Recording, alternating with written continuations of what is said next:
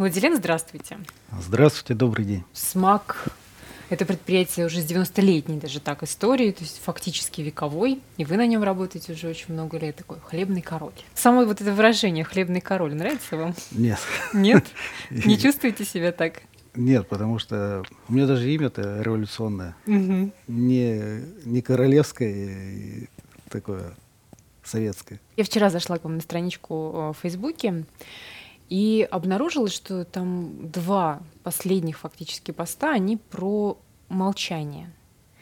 Один из них — это ссылка на страничку со статьей «Мужчины разучились молчать», а вторая — такая цитата из Ницше, картинка «Чем больше человек молчит, тем больше начинает говорить разумно». Вот почему эта тема вас э, так сейчас беспокоит? Я люблю, когда говорят взвешенно, по делу. Сейчас пустой болтовни очень много. Вы не сказать, что любитель давать интервью. Надеюсь, что сегодня, несмотря на то, что молчание действительно золото, будете э, разговорчивыми. Я читала ваши правила управления, коллеги из журнала «Бизнес и жизнь» делали материал. Невозможность в нашей стране делегировать бизнес наемному топу — это стереотип. Это вот цитаты из э, ваших э, тех правил. И вот здесь как будто бы ощущается ну, некое противопоставление между вот собственником и наемным менеджером. Может быть, хотелось быть и собственником тоже, или быть наемным руководителем это вот исключительно такой вот понятный для вас выбор. Вообще это такой больной вопрос. Конечно, собственником всегда хотелось быть, и хочется, и будет хотеть. Mm. Ну, так вот сложилось судьба, что ушел в менеджмент. То, что я так много здесь проработал на этом месте, это, наверное, за, заслуга или как вот то обстоятельство, как относятся и относились собственники. В текущей ситуации я могу творить, создавать. Э, мне вот этот процесс интересен, чтобы что-то делать, создавать, двигаться вперед, что-то новое там. Вот. Этого достаточно. Собственникам повезло, потому mm-hmm. что было, есть доверие. Но в какой-то момент хочется чего-то большего создать, где-то э, больше вложиться на какой-то более амбициозный проект замахнуться. Я так правильно понимаю, что если бы это был бы и бизнес, то это был бы вряд ли малый бизнес. То есть вы сейчас мыслите совершенно иными категориями, сейчас не я... меньше, чем завод. Конечно, я сейчас решаю э, задачи уровня завода, угу. даже двух заводов. Переходить с этого на на ремесленничество, на, ре- на маленький бизнес нет, да? Ну, да, нет. Я проработал на этом месте 15 лет, 16 год работаю. Я думаю, что достиг хороших результатов. Без скромности сказать, э, на самом деле круто тут то, что, то, что сделали. Но есть один фактор, который меня в этом всем и расстраивает, угу. что прошло 15 лет, что эти результаты вот за в моем понимании, достаточно длительный период. Ну, получается, треть вашей жизни. Да. То, что сейчас есть. Почему угу. я говорю, что круто? Потому что, ну вот я езжу по другим заводам по стране, реально мне уже некуда съездить, что-то посмотреть более интересное. Реально э, завод, который здесь у нас на улице Свердлова, это один из самых интересных заводов России. Приезжают э, там профессионалы, коллеги, угу зарубежные приезжают, а все отмечают, что ну, необычный завод и вообще выбивающийся из, из представления о хлебозаводе. По уровню оснащенности новым оборудованием вот, на квадратный метр, я скажу, что это самый крутой завод в стране. Есть более большие заводы, и там более крупные линии, но если вот взять вот именно по насыщению новым оборудованием, угу. мы самый крутой завод. Действительно, им можно э, гордиться. СМАК вы пришли в 2001 году. Да. В 2000 году, почему все изменения начались? Потому что его приобрел э, Челябинский холдинг да. Э, Макфа, да. и поэтому вот начались инвестиции, и вообще возникла новая, наверное, да, жизнь для завода. Предприятие помотало в 90-е, да, вот, да. и потом стабильность возникла с приходом вот собственников холдинга Макфа, да. Порой слышу, когда приезжают и говорят, ну, вам, конечно, тут денег в вас валили, и тут ума не... Ну, слушайте, я точно так же думала, то есть, что пришел новый собственник и вложил э, в это кардинальные деньги. То есть все было вообще не так. То есть вы реинвестировали, получается, из собственных оборотов предприятия? Э, собственники четко определили правила игры. Был бизнес макаронный, был бизнес хлебный. Их в то время интересовал больше макаронный бизнес. По хлебному бизнесу э, были так условия поставлены, что вы здесь работаете, развиваете, что заработаете, сами можете э, инвестировать в предприятие и развивать за счет этого предприятия. Больше никаких средств нам не давали. И то, что мы сами заработали, вот, ну, коллективом, вот здесь предприятием, и вложили в предприятие, а, вот это все и дало отдачу. Поэтому, может быть, и путь-то такой длинный был. Mm-hmm. Это... Ну, слушайте, у меня сейчас прям мурашки, потому что я видела э, там последний объем инвестиций, ну, не знаю, лет 5-6, там фактически по 100 миллионов э, обратно вкладывалось в предприятие, и как раз покупались новые линии. Достаточно да. большой объем инвестиций, ну, приличный. Ну, вот если взять все инвестиции всех пекарен и хлебозаводов области, угу. вместе взятых сложить, что вот они за год инвестируют все вместе, то это, наверное, сумма будет раза в два или в три меньше, чем мы одни. Из э, там, последней вот э, информационной повестки тема, что в этом же районе будет возводиться большой проект новый. Екатеринский парк он называется. А, и понятно, что та площадка, в которую вложено уже столько денег, это сложно вообще, наверное, изменить, это трудно переносимое какое-то предприятие. Есть ли вы здесь, вот как, э, ну, может быть, писали даже какие-то коллеги, мне кажется, не разобравшись в ситуации, какой-то, ну, не знаю, конфликт, э, что это, переговорный процесс какой-то идет? Если ситуацию с нашими с новыми соседями рассматривать, то э, вот можно в качестве примера банальную ситуацию житейскую привести, что вот вы тут жили в этой квартире, приехал новый сосед, сказал, я вот хочу расширить и твою квартиру тоже угу. выкупить.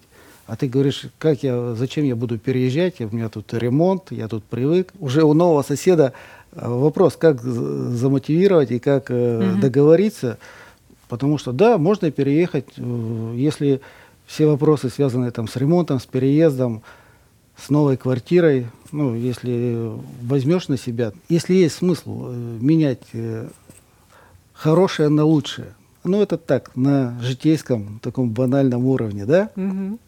Но смысл приблизительно такой. Мы э, с компанией «Премьер» угу. общаемся, мы в тесном контакте находимся. Никакой войны, никаких конфликтов у нас между нами нет. Для нас во всей этой ситуации важно два момента. Первый, чтобы вся ситуация была в правовом поле. Если ты у соседа хочешь выкупить квартиру, ты должен ее официально выкупить. У нас э, все необходимые документы на, на землю, там, на, э, на все остальное, на, на всю деятельность. У нас все это зарегистрировано, все у нас есть. Мы вообще э, крайне законопослушное предприятие. Второе, надо понимать цену вопроса. Надо как-то ответственно к этому подходить, потому что это не киоск, угу. и цена вопроса не, не 100 миллионов рублей. Перенести завод можно хоть на Луну. Угу. Сколько это будет стоить? Цена вопроса – это э, основной фактор, угу. решающий. Ну вот здесь вот вид есть на участок, который будет застраивать УГМК. УГМК на, на месте бывшего мельзавода. Там же была э, ситуация такая, что построили новый завод под Каменск-Уральским. Угу. И после этого снесли старый. Здесь есть э, вот один большой нюанс. На тот момент, когда было принято решение о сносе мелькомбината, он э, не работал прибыльно. Мы работаем прибыльно. И если нас рассматривать как бизнес, а нас нужно рассматривать как бизнес, достаточно просто посчитать приблизительную стоимость нашего бизнеса. А вы И можете это... дать оценку? Ну, сумме какой-то, которая вам кажется достойной? Если считать, э, ну просто вот как финансисты считают грубо, у нас около двух миллиардов стоимость бизнеса. Это не маленькая сумма. Но тем не менее, э, мы со своими соседями новыми находимся ну, вот, можно сказать, в переговорном процессе, э, открытый для э, общения, для каких-то предложений. Важно, чтобы это все было конструктивно, важно, чтобы это было ну, вот, мирно, цивилизованно. Мы за это стоим. В 2017 году, вот год только начинается, каким он будет. Понятно, что какие-то новые виды хлеба, наверное, вы будете выпускать. И вообще, какие для себя задачи на этот год как руководитель ставите себе? Во-первых, э, что касается вот этой производственной площадки завода на улице Свердлова. Угу. Есть планы дальше развивать э, хлебное производство, увеличивать объемы. Хоть с каждым годом это все труднее, и практически мы там близки к потолку, но э, ни разу за прошедшие 15 лет мы не заканчивали с минусом. Мы за эти годы выросли э, в тоннаже более чем в 3,5 раза, угу. а в деньгах более чем в 36 раз. 36. Да, вот так. Направление у нас есть, чтобы рост продолжался. Я еще руковожу кондитерской фабрикой в Подмосковье, uh-huh, тоже в uh-huh. рамках нашего холдинга. Uh, у меня задача эту фабрику вывести на прибыльный уровень. Uh, это вторая такая задача. И третья задача – это, конечно, думать о uh, развитии. Может быть, какие-то границы э, того, что сейчас есть, их раздвинуть.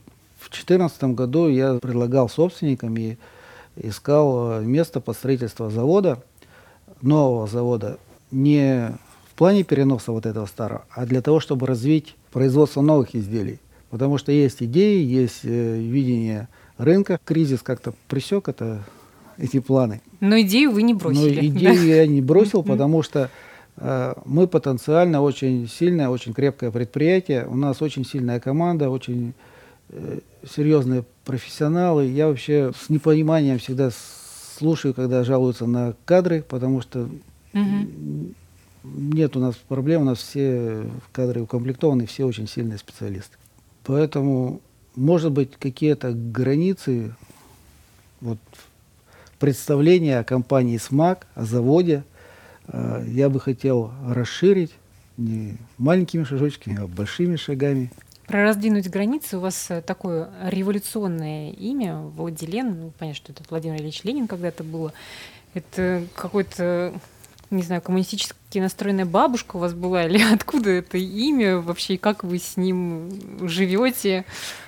Как вы его несете, насколько вам с ним хорошо? Ну, это такая официальная история, я ее где-то уже э, озвучивал. Угу. У меня дома есть протокол комсомольского собрания бюро завода, э, где у меня отец был секретарем комсомольской организации. И они на комсомольском бюро э, прямо под протокол выбирали имя.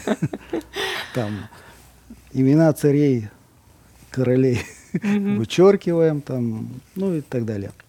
И в результате вот э, родилось такое имя. Раньше мне с ним было сложно, сейчас э, я уже привык, по крайней мере, оно... Ну, такой за... революционный потенциал, который заставляет двигаться вперед, как минимум в него точно положено. Спасибо вам за этот разговор. Я, конечно, там желаю, чтобы все ваши амбициозные планы, они сбылись. Мы действительно выделяемся. Спасибо.